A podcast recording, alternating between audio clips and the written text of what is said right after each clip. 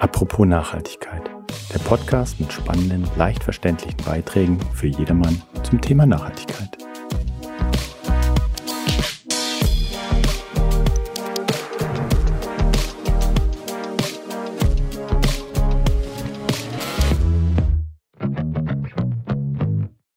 Hallo und herzlich willkommen zu unserem Podcast Apropos Nachhaltigkeit. Mein Name ist Maria Fey und ich freue mich heute mit unserem Gast Dr. Arndt Bechstein über das Thema Biomimicry zu sprechen. Ideen inspiriert von der Natur. Apropos Biomimicry, Arndt, kannst du vielleicht ja ein paar Worte zu dir selbst sagen und wie du zu diesem Thema gekommen bist? Sehr gerne, Maria. Ich freue mich hier zu sein. Danke für die Einladung. Ähm, ja, also das Ganze hat mich tatsächlich jetzt schon viele Jahre beschäftigt. Und der Ursprung war, ich komme eigentlich aus der Naturwissenschaft, aus der Biochemie und Biotechnologie, habe dann in den Neurowissenschaften in meiner Promotion mich mit Lernen und Gedächtnis beschäftigt und aber dann recht schnell erkannt, dass ich eigentlich gar nicht in der Forschung bleiben möchte. Äh, aus zwei Gründen. Eigentlich habe ich immer so überlegt, zum einen, wir haben ja nicht ein Wissensproblem, sondern ein Umsetzungsproblem und ich wollte deswegen nicht bis zum Ende meines Lebens noch mehr Wissen anhäufen. Und das zweite war, ich wollte nicht und das ist ein Kriterium in der Wissenschaft, gemessen werden an meinem Impact Factor, also eine Metrik, die bemisst, wie gut man publiziert, sondern was ich eigentlich wollte, war Impact in Zeiten des Wandels, in Zeiten, wo wir so viele Herausforderungen haben und wo ich auch gleichzeitig bei uns, dem Top 1 bis 2 Prozent der Weltbevölkerung, die Verantwortung sehe, das tun zu können und dann auch tun zu sollen. Und deswegen habe ich überlegt, wie kann ich das tun und gleichzeitig meine Begeisterung für Naturwissenschaft weiter nutzen und äh, vertiefen. Und bin dann eben auf dieses Feld des Biomimikry gestoßen, habe das in den USA gelernt und dann nach Deutschland gebracht. Und ja, das verknüpfe ich eben in meiner Arbeit äh, auf der Suche nach einer ähm, ja, lebenswerten Zukunft. Ja, ist super, äh, super interessant und ich bin sicher, dass du einen Impact ähm, auch durch deine Arbeit und eben äh, zahlreiche TEDx-Videos und andere Werke schaffst. Ähm, ja, wir haben uns an der HPI, also Hasse-Plattner Institute Design Thinking Schule kennengelernt, äh, wo du damals Biomimicry unterrichtet hast. Und äh, die School, Design Thinking School steht eigentlich für das Thema Human-Centered Design und ähm, die Lösungen wirklich für die Menschen zu entwickeln. Wie passt Biomimikry in diesen Kontext rein und was ist es eigentlich Biomimikry? Wie verstehst du das? Genau, das ist eine wichtige Frage. Ich glaube, das sollten wir jetzt auch erstmal für unsere ZuhörerInnen klären. Was ist überhaupt Biomimikry, von dem wir sprechen? Und weil du gerade Human-Centered Design, also das menschenzentrierte Design angesprochen hast vom Design Thinking, was ja wirklich äh, ja, so eine, so eine mittlerweile Standardmethode geworden ist, äh, um, um Innovation zu treiben, um NutzerInnen zentriert Innovation zu entwickeln das geht eben viel weiter beim Biomimicry. Also die Frage nicht nur, wie können wir für Menschen gute Lösungen schaffen, weil das ein sehr anthropozentrischer Ansatz, sondern wie können wir lebenszentriert, also life-centered Design machen und eben auch biologische Systeme unserer Umgebung, von der wir abhängig sind, mit berücksichtigen bei unseren Lösungen. Und da setzt genau Biomimikry an. Also Biomimikry, der Begriff kommt aus dem Griechischen für Bios, das Leben, und Mimesis, das Nachahmen. Also es geht darum, biologische Systeme von ihrer Funktionsweise her zu verstehen und das dann zu abstrahieren, also zu übertragen auf menschliches Problemlösen. Also nicht irgendwas zu bauen, was aussieht wie Natur, sondern wirklich die zugrunde liegenden Strategien und Prinzipien und Funktionsmechanismen zu übertragen. Und das kann man in, auf Materialebene machen, auf Formebene, das kann man bei Prozessen machen, aber eben auch bei ganzen Organisationsstrukturen, wie wir uns organisieren, wie wir mit Komplexität umgehen, wie Netzwerke funktionieren und so weiter. Und da können wir unglaublich viel aus der Biologie lernen, einfach weil es seit 3,8 Milliarden Jahren Leben gibt auf unserem Planeten.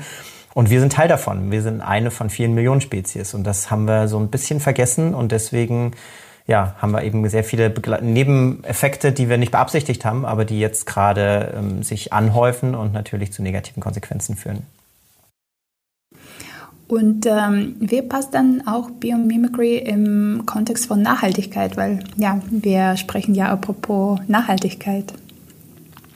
Das Spannende ist, also zunächst, und das geht wieder auf dieses Life-Centered Design zurück, das lebenszentrierte Design, dass wir prinzipiell bei der Suche nach Lösungen immer schauen sollten, wie können wir eben für und mit der Biologie als Inspiration Lösungen finden und für die Natur eben, dass wir auch die Lösungen so schaffen, dass sie eben dann äh, förderlich sind für die Natur. Und das sind zwei Aspekte.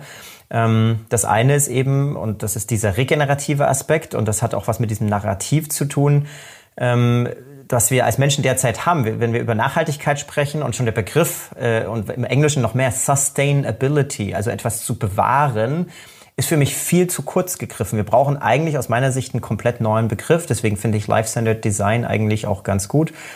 Vielleicht auch noch einen anderen, ähm, um zu verstehen, wir wollen eigentlich nicht nur bewahren, wir müssen positiv wirken. Es reicht nicht weniger schädlich zu sein. Das ist einfach nicht mehr genug, sondern wir müssen auch nicht nur neutral, sondern eigentlich positiv sein. Jeder Organismus auf unserem Planeten hat einen positiven Impact durch Beitrag von Biomasse, von irgendwelchen Effekten im Ökosystem. Und wir müssen weg von, wir müssen weniger schädlich oder neutral sein. Ähm, und das ist der eine Aspekt. Das zweite ist dann die Inspiration. Wir können unglaublich viel aus der Natur lernen, aus biologischen Systemen und eben nicht nur für Materialien, und da vielleicht, da können wir kurz auf den Begriff der Bionik eingehen, weil das, der ist, glaube ich, äh, mehreren Menschen äh, vertraut und man kennt den auf, aus jeden Fall aus den Medien, kennst du den Lotusblüteneffekt und solche Themen. Äh, die Bionik nutzt auch bioinspirierte Prozesse, aber das Problem ist, die setzt sehr häufig an diesem Business as usual an. Also versucht zu optimieren, versucht bestehende Lösungen besser oder weniger schädlich zu machen und hat auch nicht zwangsläufig den Nachhaltigkeitsanspruch. Also man kann auch durchaus, und das wird auch gemacht, mit Bionik toll Roboter für Militäranwendungen bauen oder irgendwelche anderen Sachen, die letztendlich die Natur auf intellektueller Ebene ausbeuten. Und was wir wollen im Biomimikry ist das ganze systemische Denken. Also zu überlegen, wie kann ich nicht ein Auto vielleicht optimieren, sondern kann ich nicht komplett neue Stadtlösungen für urbane Mobilität des 21. Jahrhunderts schaffen. Und das Zweite ist, und äh, über die Innovation von bestehenden Fragestellungen äh, in Bezug auf Technik und, und menschlichen Bedürfnissen hinaus. Auch die Frage, wie können wir zum Beispiel mit Klima umgehen, also diese Climate Mitigation, wie gehen wir mit Klimafolgen um? Und auch da verlassen wir uns ganz häufig, dass wir Technologien nutzen können oder entwickeln werden, die das tun. Und auch da zu schauen, wie können wir durch naturbasierte Lösungen, also diese Nature-Based Solutions, ganz, ganz viel Lösungen schaffen, weil die Natur eben sehr oft viel besser damit umgehen kann. Und da kann ich gerne mal mit ein paar Beispielen um die Ecke kommen, dass die das so anschaulich und, und greifbar machen, weil da können wir viel besser, systemisch viel wirksamer, aber auch viel günstiger Gegeneffekte schaffen für diesen Klimawandel zum Beispiel. Genau, sehr gerne. Ich glaube, äh, wir sind alle gespannt äh, auf die Beispiele und äh, wie du gesagt hast, Bionik etwas optimieren und Biomimicry oder Biomimicry was ganz Neues schaffen. Also was können wir ganz Neues schaffen oder haben schon geschafft?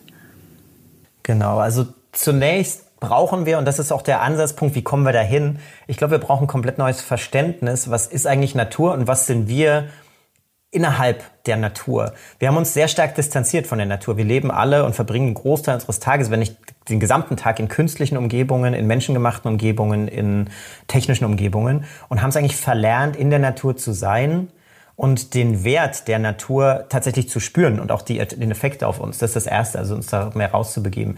Und wenn wir das tun, und das wird mittlerweile auch von der Wissenschaft unterstützt, dann erkennen wir, dass da viel mehr dahinter steckt, als wir ursprünglich glauben. Und wir haben so eine Konditionierung, zum Beispiel, wenn wir über einen Baum nachdenken, dann gehen wir erstmal meist achtlos an Bäumen vorbei und sehen die halt so ein bisschen als Stadtnatur irgendwo rumstehen und äh, kennen dann aus der Biologie noch, Baum ist halt irgendwie ein Organismus. Aber mittlerweile geht die Biologie viel weiter. Wir wissen zum Beispiel, dass es gar nicht der Baum ist, der der Organismus an sich ist, sondern wenn wir einen Wald betrachten, ist das ganze Ökosystem eigentlich der Organismus. Wir sprechen da tatsächlich vom World Wide Web, also vom äh, Internet des Waldes, wie unser World Wide Web, also das Wood Wide Web.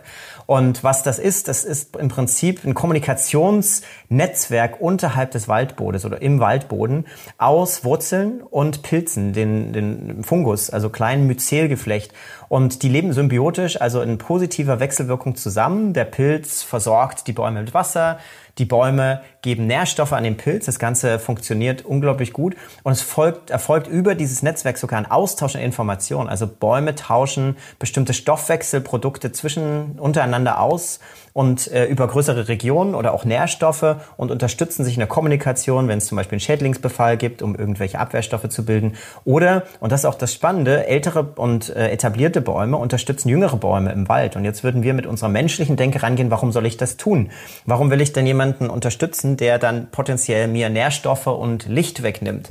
Aber genau das Gegenteil ist eben der Fall in so einem Wald, weil dieser Gesamtwald halt in Anführungsstrichen weiß, das ist natürlich kein intelligentes System, sondern emergentes und selbstreguliertes System, dass wenn wir das Gesamtsystem stärken, ist es auch gut für den Einzelnen.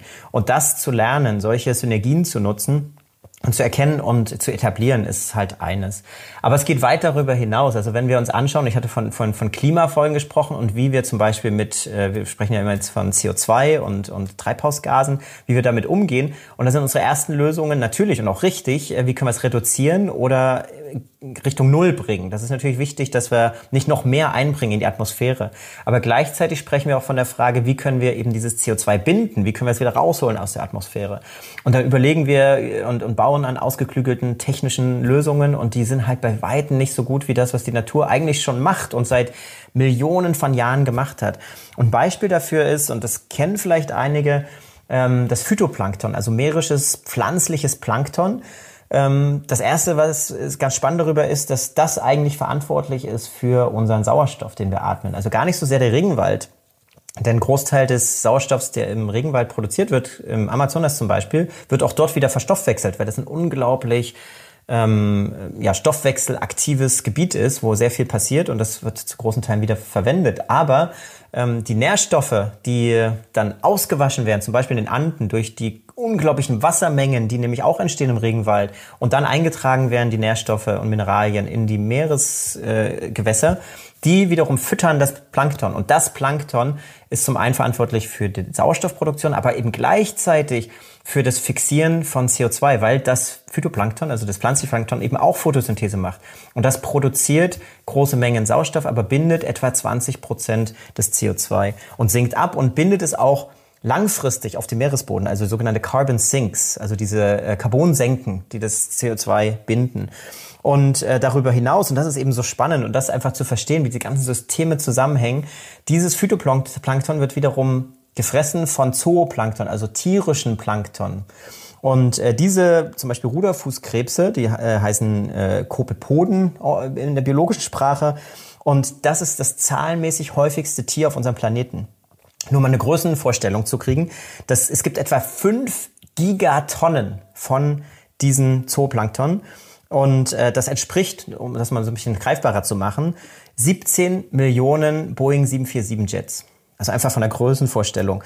Und was die machen, die jede Nacht gehen die ungefähr 100, 200 Meter hoch an die Meeresoberfläche und bewegen dadurch, durch diese Bewegung, jeden Tag mehr Wasser, als der Mond durch die Gezeiten bewegt und fressen dabei Phytoplankton ungefähr oder mehr als die Menge ihres eigenen Körpergewichtes und äh, binden damit natürlich äh, Carbon. Und äh, ein Teil davon, etwa drei bis vier Gigatonnen, sinken jedes Jahr ähm, auf dem Meeresboden und sind damit praktisch auch wieder ähm, fixiert. Also so ein Carbon Lock, Carbon Sink. Und das entspricht etwa 30 Prozent des menschlichen Carbons. Und das sind unglaubliche Mengen. Aber gleichzeitig, und das ist die Gefahr, haben in den letzten 70 Jahren mehr als die Hälfte dieser Gruppe Poden vernichtet. Und das ist eigentlich ein Riesenproblem, von dem wir viel zu wenig sprechen. Wir sprechen von Klimawandel, aber die Biodiversität, die uns verloren geht, das Artensterben ist ein Riesenproblem, weil eben genau solche Systeme, wie ich das eben beschrieben habe, uns eigentlich dabei helfen können und beitragen können, auf natürliche Weise beitragen können. Und jetzt vielleicht noch eins, bevor ich dann vielleicht erstmal aufhöre und dass du noch mal eine Frage stellen kannst, aber ich bin immer so fasziniert von diesem biologischen System, äh, wie die Wale jetzt damit zusammenhängen, weil wir haben natürlich auch durch Überfischung der Meere, durch Erwärmung und durch Veränderungen auch durch Walfang die Art, äh, die, die Anzahl der Wale dezimiert. Aber auch die Wale haben einen unglaublich wichtigen Effekt. Zum einen schwimmen die natürlich hoch und sammeln das Krill und äh, durchmischen das Plankton, versorgen das mit Sauerstoff. Zum zweiten düngen die durch ihre Ausscheidungen das Plankton, das, insbesondere das Phytoplankton, und tragen dem, zu dem äh, ganzen Kreislauf positiv bei. Also wir sehen, wie alles miteinander zusammenhängt, alles ist miteinander verknüpft und wir müssen diese Systemverständnis erlangen, um dieses globale Problem der Nachhaltigkeit anzugehen und äh, viel leichter anzugehen, als wenn wir da jetzt warten, dass wir irgendwann die coolste Technologie entwickeln. Ja, zum Thema, wie alles zusammenhängt, du musst dann äh, unbedingt mit unserem Sprecher aus einer anderen Episode vom Podcast, äh, Dr. Christoph ähm, Schenk, austauschen von der Zoologischen Gesellschaft Frankfurt, ähm, weil neben, ne, nämlich das Thema Biodiversität ist, ähm, hat er auch äh, sehr, sehr schön erklärt und äh, äh sind sehr viele Überschneidungen und Synergien, die ich gerade sehe. Ähm, äh, finde ich sehr wichtige Punkte und äh, super Beispiele, die du reinbringst. Mir ging noch, ähm, noch mal durch den Kopf äh, mit, äh, mit den Bäumen und Netzwerke von Wood Wide Web, ähm, wieder vielleicht so Eiche at woodwideweb.com mit Pilz woodwideweb.com kommuniziert. Ähm, also da sind eben Beispiele für Kommunikation. Was können wir durch vielleicht diese chemische Botschaften, die die Bäume zu, äh, zueinander schicken, äh, was für die Kommunikation bei uns lernen? In welchen anderen Bereichen bringt dann Biomimikry noch, ähm, noch viel?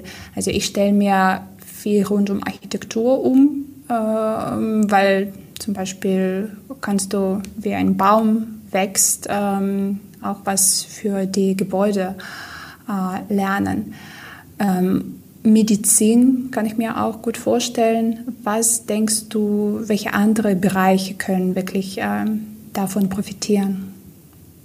Also tatsächlich äh, können fast alle Bereiche des Lebens ähm, und der Wirtschaft aus Biomimikry, aus der Biologie ähm, profitieren und daraus äh, ja, Inspiration und Innovation ziehen. Aber du hattest gerade genannt, Architektur ist natürlich ein Thema, was unglaublich wichtig ist. Also gerade die Bauindustrie ist ja für einen großen Teil, auch hier wieder, wenn wir das Bezug zur Nachhaltigkeit äh, setzen, für einen großen Teil der, des CO2-Ausstoßes verantwortlich. Und da gibt es auch Lösungen. Also nur ein Beispiel, um da ins Detail zu gehen.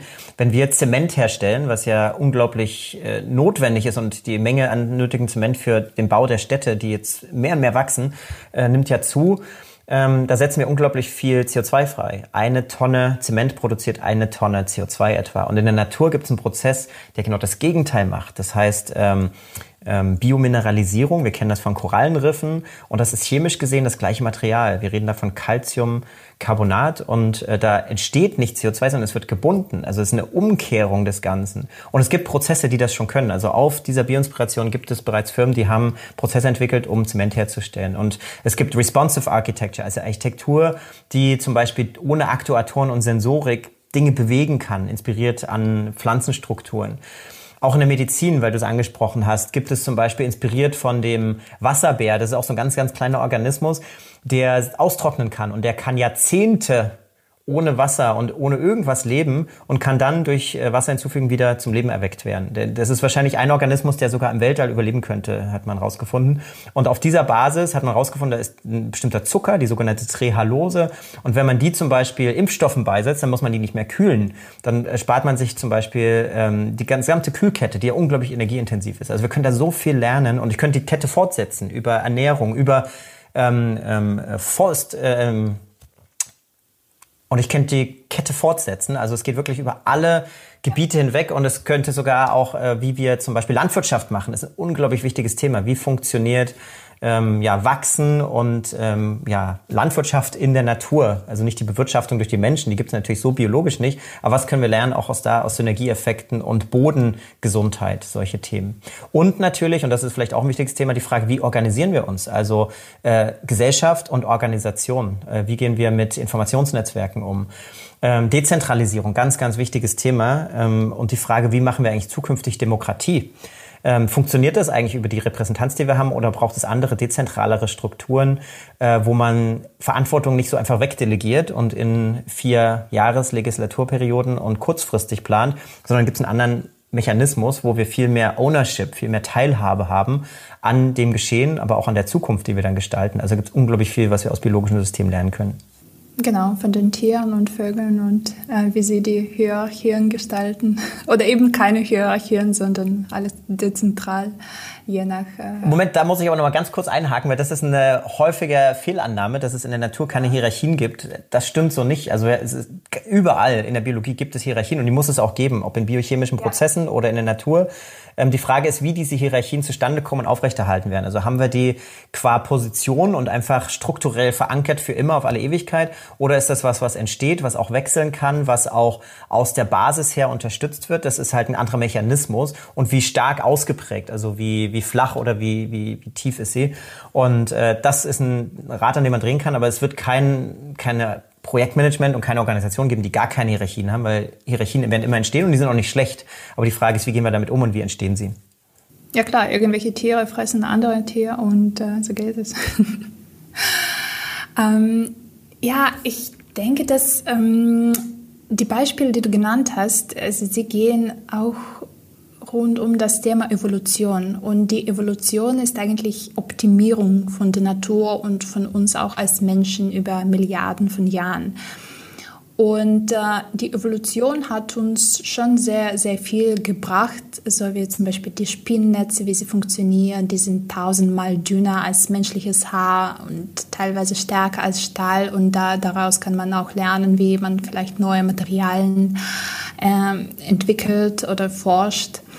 Es gibt allerdings auch Themen, so wie Bewusstsein, menschliches Bewusstsein was überhaupt nicht greifbar und äh, schwer zu verstehen. Was kann man daraus lernen oder sowas imitieren oder etwas gestalten? Wie gehen wir damit um, dass es noch sehr viele Bereiche gibt, die wir gar nicht noch verstehen oder wissen? Ist eine sehr gute Frage und ähm, weil du es gerade angesprochen hast, über Milliarden von Jahren haben sich Sachen entwickelt. Das erste ist, was wir sehen in der Evolution oder als Ergebnis der Evolution, dieser Snapshot, in dem wir jetzt leben, ist ja im Prinzip eine Sammlung an Antworten. Und wir kennen die Fragen nicht, die zu diesen Antworten geführt haben, sehr häufig. Und das ist auch die Herausforderung, die wir im Biomimikry haben. Also wir gucken, was sind die Lösungen und versuchen dann abzuleiten, zu verstehen, warum hat sich das entwickelt? Also was war der Selektionsdruck? Was waren die Umgebungsbedingungen? Was waren Synergieeffekte, die zur Ausprägung dieser Merkmale oder Strategien geführt hat? Das Zweite, was du erwähnt hast, ist diese, diese Zeit, dieser Milliarden Jahre. Auf dieser Zeitskala sind wir Menschen ja unglaublich jung. Also wir sind ja wirklich ein Augenzwinkern auf dieser Zeitskala.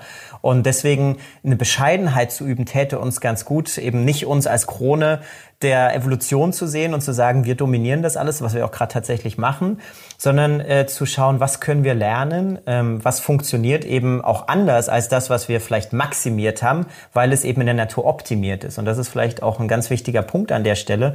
Wir Menschen sind darauf ausgerichtet und bestrebt, immer also stets zu maximieren und auf Effizienz zu treiben. Das Problem ist, und insbesondere merken wir das jetzt in dieser, wie sie auch bezeichnet wird, VUCA-Welt, also volatil und unsicher und komplex und, und mehrdeutig, dass äh, effiziente Systeme unglaublich anfällig sind. Das heißt, wenn ich was auf Maximalität trimme, dann funktioniert es halt gut unter genau diesen Bedingungen. Aber sobald sich Umgebungsbedingungen verändern, bricht das System zusammen. Und biologische Systeme sind halt effektiv. Natürlich gehen die auch zum Teil auf Effizienz. Aber die bauen auch Redundanzmechanismen ein, also Abfangmechanismen, um eben mit Veränderungen umgehen zu können. Und das ist ein ganz wichtiger Mechanismus, den wir auch verstehen sollten, dass wir eben Systeme resilienter bauen, also widerstandsfähiger, aber nicht im Sinne von Robustheit, sondern im Sinne von Lernfähigkeit, Anpassungsfähigkeit. Und ein dritter Punkt, der da drin steckt in der Frage, ist, äh, wie, wie können wir noch mehr darüber lernen, was wir nicht wissen? vielleicht drehe ich die Frage mal um und sage, wir wissen aber auch schon sehr viel und nutzen es nicht. Also vielleicht sollten wir auch die Dinge nutzen, die wir bereits kennen, also genau diese Mechanismen, von denen ich vorhin gesprochen habe, diese Geschichten, die ich erzählt habe, von Systemen, die eben erwiesenermaßen funktionieren, von denen die wenigsten Menschen aber wissen, obwohl wir es als Menschheit eigentlich wissen, und das zu nutzen und anzuerkennen und auch dafür, davor so eine Ehrfurcht zu haben und das zu bewahren und, und regenerativ wieder zu etablieren und vielleicht auch zu akzeptieren, dass wir nicht alles wissen werden und auch nicht alles wissen müssen und dass vielleicht, und damit komme ich vielleicht auch zum Ende dieser Antwort, weil die ist sehr komplex auch wieder, ähm, dass es vielleicht auch manchmal hilfreich ist zu sagen, vielleicht kommt auch unsere klassische Wissenschaft, unsere moderne Wissenschaft nicht an alle Antworten ran, sondern wir kommen vielleicht auch über andere Bereiche an Antworten. Also wir merken jetzt zum Beispiel, dass wir aus der Quantenphysik neue Antworten kriegen, die wir vorher durch klassische mechanische Physik und Newtonsche Physik nicht kriegen konnten.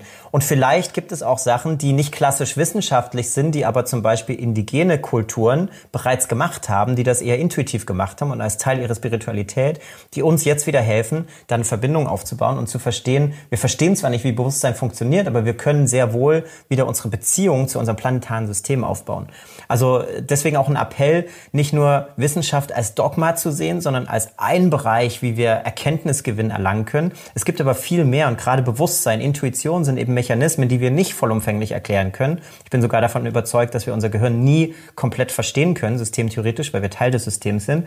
Aber das macht ja nichts. Wir können ja trotzdem mit dem, was wir wissen und mit dem, was wir aber auch spüren und wieder lernen zu spüren, sehr viel bewirken. Und das ist auch sehr schön, damit wir wieder äh, holistische Menschen werden und nicht nur rational getriebene, die auf Effizienz trimmen. Also die Natur ist eine Art Bibliothek, wie du es gesagt hast. Was, ähm, was können wir mit dieser Bibliothek dann machen, ist die Frage. Genau, also erstmal wäre es wichtig, dass wir auch die Natur wirklich als Bibliothek wahrnehmen und nicht als Warenlager. Das machen wir nämlich derzeit. Wir glauben, es gehört uns alles und so bedienen wir uns auch und äh, handeln verantwortungslos. In der Bibliothek, da sind wir alle leise, da gehen wir sorgsam um, da stellen wir alles zurück. Diese Mentalität würde ich mir zunächst erstmal wünschen. Dann hätten wir wirklich auch ein ganz anderes Verständnis von äh, gesellschaftlicher Verantwortung und Nachhaltigkeit. Aber was wir daraus lernen können, ist eben, wie gesagt, ähm, die Frage, wie können wir systemisch denken, wie können wir in Zusammenhängen denken. Ich glaube, das ist die größte Herausforderung, vor der wir gerade stehen, Zusammenhänge zu erkennen. Dass zum Beispiel Bildung fundamental wichtig ist, wie die Gesellschaft jetzt und in Zukunft aussieht. Aber derzeit investieren wir ganz wenig in Bildung und haben ein absolut veraltetes Bildungssystem. Wie können wir Menschen befähigen, zukunftsfähig zu sein, Verantwortung zu übernehmen, ihren Sinn zu erkennen und äh, praktisch ähm, ja in Wohlbefinden zu leben, also ein erfülltes Leben zu haben und andere zu unterstützen, zur Gesellschaft beizutragen. Das ist zum Beispiel ein systemischer Zusammenhang, den wir auf der Metaebene aus biologischen Systemen lernen können. Oder ähm, wie wir eben Materialien ähm, sinnvoll einsetzen und nicht nur überlegen, wie können wir jetzt äh, technische Materialien nur zyklieren, also diese Circular Economy, die Kreislaufwirtschaft, sondern wie können wir einfach sinnvoller auch mit, mit äh, Nutzung von Produkten umgehen? Müssen wir alles besitzen? Also es hängt ganz viel zusammen und diese Themen, die gibt es ja auch. Also es hat ja nicht alles nur mit Biomimicry zu tun, aber eben diese Zusammenhänge zwischen Kreislaufwirtschaft, zwischen Sharing Economy, zwischen Biomimicry, zwischen äh, Purpose Economy und all diesen Themen oder ähm, Gemeinwohlökonomie und all diesen Themen, das hängt halt alles unglaublich zusammen. Und das zu verstehen und zu verstehen, dass das nicht was ist, was uns unbedingt einschränkt, sondern was eigentlich einen höheren Lebensstandard bringen kann ist was, äh, was unglaublich wichtig ist. Und das heißt nicht, dass wir alles so weitermachen können. Also wir müssen uns sicherlich in bestimmten Bereichen einschränken, aber dieser Verzicht oder diese Einschränkung in bestimmten Dingen geht nicht einher mit, mit einem krassen Leiden, sondern ganz im Gegenteil. Ich glaube, es tut uns ganz gut, dass wir zum Beispiel wieder mal lernen, es tut uns gut, in der Natur zu sein. Vielleicht tut es uns gut, auch mal wieder mehr mit Menschen in unserer Umgebung zu sein, als durch die ganze Welt zu jetten. Und äh, das ist halt ganz spannend zu schauen, was ist das Potenzial und weg von diesem Bedrohungsblick, uns wird was weggenommen, hin zu dem Potenzialblick zu sehen, ja, aber was, was wird uns auch gegeben dadurch, was sind neue Möglichkeiten und wie bereichern wir unser Leben und unseren Alltag durch neue Möglichkeiten, neue Verhaltensweisen. Was können denn die Unternehmen auch daraus lernen und darauf aufbauen? Also eine Idee, die mir in den Sinn kommt und äh, vielleicht als Erinnerung auch an die Zeiten an der, an der Uni, wo du unterrichtet hast, dass wir uns einen Tag, glaube ich, genommen haben und äh, einfach in den Wald äh, zusammengegangen und dort ähm, die Bäume beobachtet und daraus und mit schon eine Aufgabe irgendwo äh, zu, zu lernen für unsere gewisse Herausforderung oder für unser Produkt, ähm, die wir schon äh, betrachtet haben. Also ein Tag in der Natur im Wald. Was äh, können die Unternehmen noch machen, um eben diese Fähigkeiten aufzunehmen und zu nutzen? Ja. Also tatsächlich sehr viel und das ist natürlich ein schönes Beispiel, irgendwie so ein, so ein Offsite zu machen oder in die Natur rauszugehen. Aber das reicht natürlich nicht, wenn man das einmal im Jahr macht, sondern was äh, tatsächlich funktioniert und machbar ist und auch passiert zunehmend, viel zu wenig noch, aber was äh, Momentum aufnimmt, ist ein Phänomen, das heißt Biophilie. Auch dieser Begriff leitet sich wieder aus dem Griechischen ab. Bios hatten wir vorhin schon, das Leben. Und äh, Philie ist die, die Liebe für die Natur, also unsere Zuneigung, unsere Verbundenheit mit der Natur, die tatsächlich und biologisch und äh, psychologisch nachweisbar in uns drin ist. Das bedeutet, wenn wir von Natur oder von biologischen Systemen oder auch nur Klängen, also Sinnesreizen umgeben sind, die biologisch sind, dann hat das einen positiven Einfluss auf unser gesamten Körper, also sowohl auf die Psyche als auch auf, die, äh, auf unseren gesamten Stoffwechsel und äh, unseren Körper. Hormone zum Beispiel, also Stresslevel, Stresskortisol, unser Stresshormon wird runterreguliert. Unser ähm, Ruhenerv wird aktiviert. Wir werden kreativer ähm, und ganz, ganz viele solche Phänomene. Und das kann man machen, indem man zum Beispiel entweder Natur in die Räume bringt. Also wir haben ganz viel diese begrünten Wände, die jetzt so populär wären oder Raumpflanzen. Ähm, aber das geht auch darüber hinaus, und da gibt es auch ein schönes White Paper zu, auch das können wir gerne in den Show Notes nachher verlinken, ähm, wie man äh, tatsächlich nicht nur über Bäume oder Pflanzen oder biologische Systeme selbst, die man in die Räume reinbringt, das erreichen kann, sondern auch durch Gestaltung des Raumes, also indem man zum Beispiel biologische Materialien nimmt oder biologische Formen, dass nicht alles harte Kanten hat, sondern runde Formen, dass man Holz verwendet oder biologische Materialien, dass man ähm, azyklische Geräusche hat, also Vogelgesang oder Plätschern, dass man einen Brunnen oder eine, eine, eine, Wasserwand hat, die das anregt. Oder auch die Raumgestaltung selbst, also dass ich Raumtiefe habe, dass ich so versteckte Raum Achsen habe, wo ich irgendwie so dieses Besondere, das Entdecken habe. All das wirkt auf unseren gesamten Organismus positiv, fördert tatsächlich auch die Leistungsfähigkeit, die Konzentrationsfähigkeit, die Kreativität, also ganz viele positive Begleiteffekte und führt dazu, dass sich Menschen wohler fühlen und messbar wohler fühlen. Wir haben weniger Krankheitstage. Also es lässt sich alles auch quantifizieren. Das ist unglaublich spannend.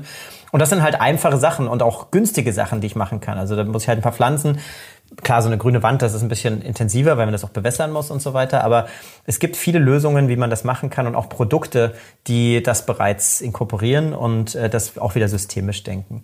Und darüber hinaus natürlich auch die Frage, wie kann ich auch als Arbeitgeber das incentivieren? Wie kann ich das äh, sichtbar, dieses Thema auch sichtbar bewusst machen in meiner Mitarbeitendenschaft? Das sind natürlich auch noch Fragen, ähm, die man natürlich auch angehen kann. Und wie kann ich bestimmtes Verhalten incentivieren, dass ich mich dann entsprechend verhalte, wenn wir da über Pendeln oder über äh, ja, An- und Abreise zum Arbeitsplatz sprechen. Da kann ich natürlich auch viel Einfluss nehmen als Arbeitgeber und bestimmte Sachen incentivieren oder gamifizieren, dass ich so das Ganze mit bewirke, indem ich das irgendwie attraktiv durch Engagement-Mechanismen mache. Ja, eben, mehr kommen so ähm, solche auch Corporate Challenges in den Kopf. Ähm, so wie ähm, kann ich ähm, gewisse, Verhal äh, gewisse Verhalten vielleicht ähm, incentivieren, so dass eben die äh, Mitarbeiter auch äh, eher mit, mit dem Fahrrad anreisen ähm, und nicht mit dem Auto oder mit dem Zug versus Flugzeug. Und äh, eben da können sicher die Unternehmen sehr viel machen. Absolut. Ähm, wenn du jetzt zehn Jahre in die Zukunft schaust, stell dir äh, mal vor, heute ist 2032. Was wird sich äh, glaubst du in diesem Umfeld sich geändert haben bis dahin?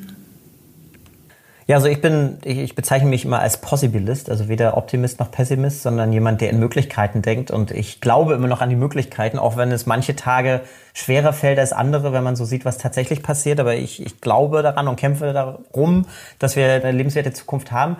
Und wenn ich dann in diese zehn Jahre schaue, dann äh, glaube ich und hoffe ich, dass wir es geschafft haben, zum einen, darüber haben wir ja gerade gesprochen, vielleicht nochmal ein anderes Verhältnis zu unserer biologischen Umgebung zu haben. Also, dass wir wirklich mehr verstehen, dass wir diese Verbundenheit brauchen, sowohl für unser persönliches Wohlbefinden, aber eben auch für gesellschaftliches Wohlbefinden und damit beitragen auf planetares Wohlbefinden.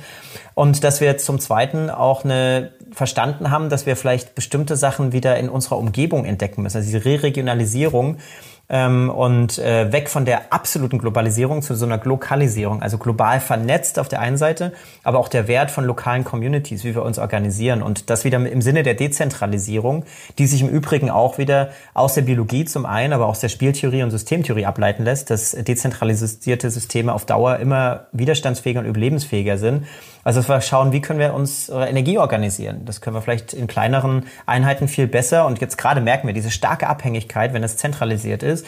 Ähm, Lebensmittel, wie machen wir Landwirtschaft? Geht das vielleicht auch regionaler oder müssen wir unsere Lebensmittel über den ganzen Globus äh, produzieren und, und verschiffen und verfliegen? Und solche Sachen. Bis hin, äh, wie wir auch in unseren einzelnen Communities wirksam werden können. Ähm, das hat auch viel wieder mit Arbeit zu tun. Wie und wo arbeiten wir? Und was macht diese Arbeit mit uns einerseits? Also wie wohl fühlen wir uns dabei und was ist unser Empfinden im Sinne von Selbstwirksamkeit und Zufriedenheit, aber auch der Wertbeitrag, den wir dann leisten in der Gesellschaft. Auch das Bild wird sich in den nächsten zehn Jahren fundamental ändern und ändern müssen.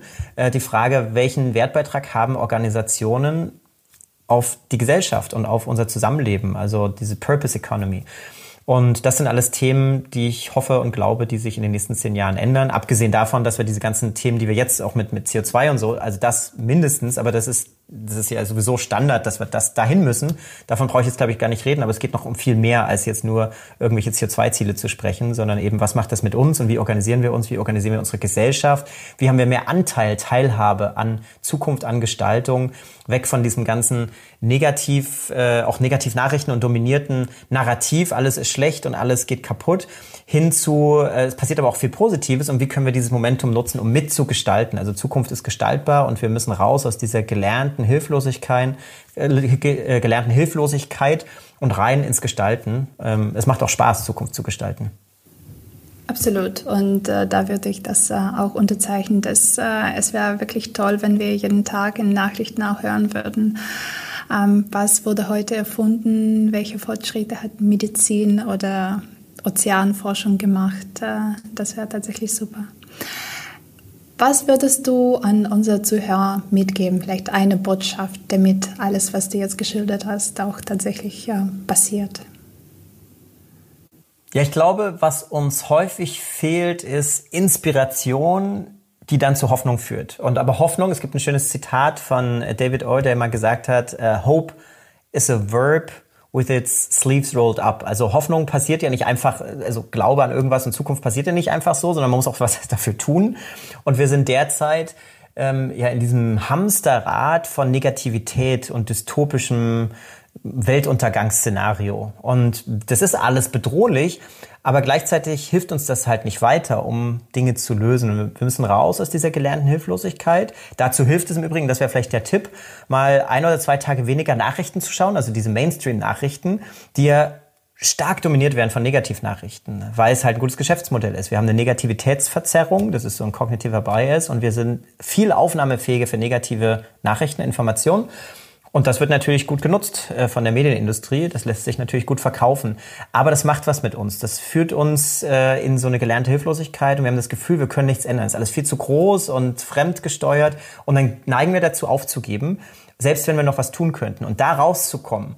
Und deswegen sage ich vielleicht einen Tag weniger mal Nachrichten schauen und lieber mit inspirierenden Leuten umgeben, mit unserem Netzwerk sich zu engagieren und zu gucken, was können wir tun und zu gucken, was passiert auch schon vieles Gutes, wo kann ich mich vielleicht regional in der Community anschließen, um mit zu unterstützen und dann diesen, diese Selbstwirksamkeit so auch zu empfinden. Dann merken wir nämlich, dass wir doch einiges tun können und dass es auch Spaß macht.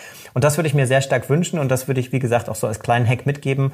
Ein bisschen weniger Nachrichten schauen, ein bisschen mehr inspirieren und informieren auf einer anderen Ebene und äh, mitgestalten. Und man kann schon ganz viel auch Kleines tun und beitragen. Ich bin schon auf jeden Fall von heutigem Gespräch ähm, von dir und von der Natur inspiriert und ich hoffe, unser Zuhörer auch. Äh, besten Dank dir, Arndt, fürs Gespräch und wirklich sehr viel Inspiration und Wissen, ähm, was wir daraus mitnehmen können. Vielen Dank, es war mir eine große Freude. Dankeschön.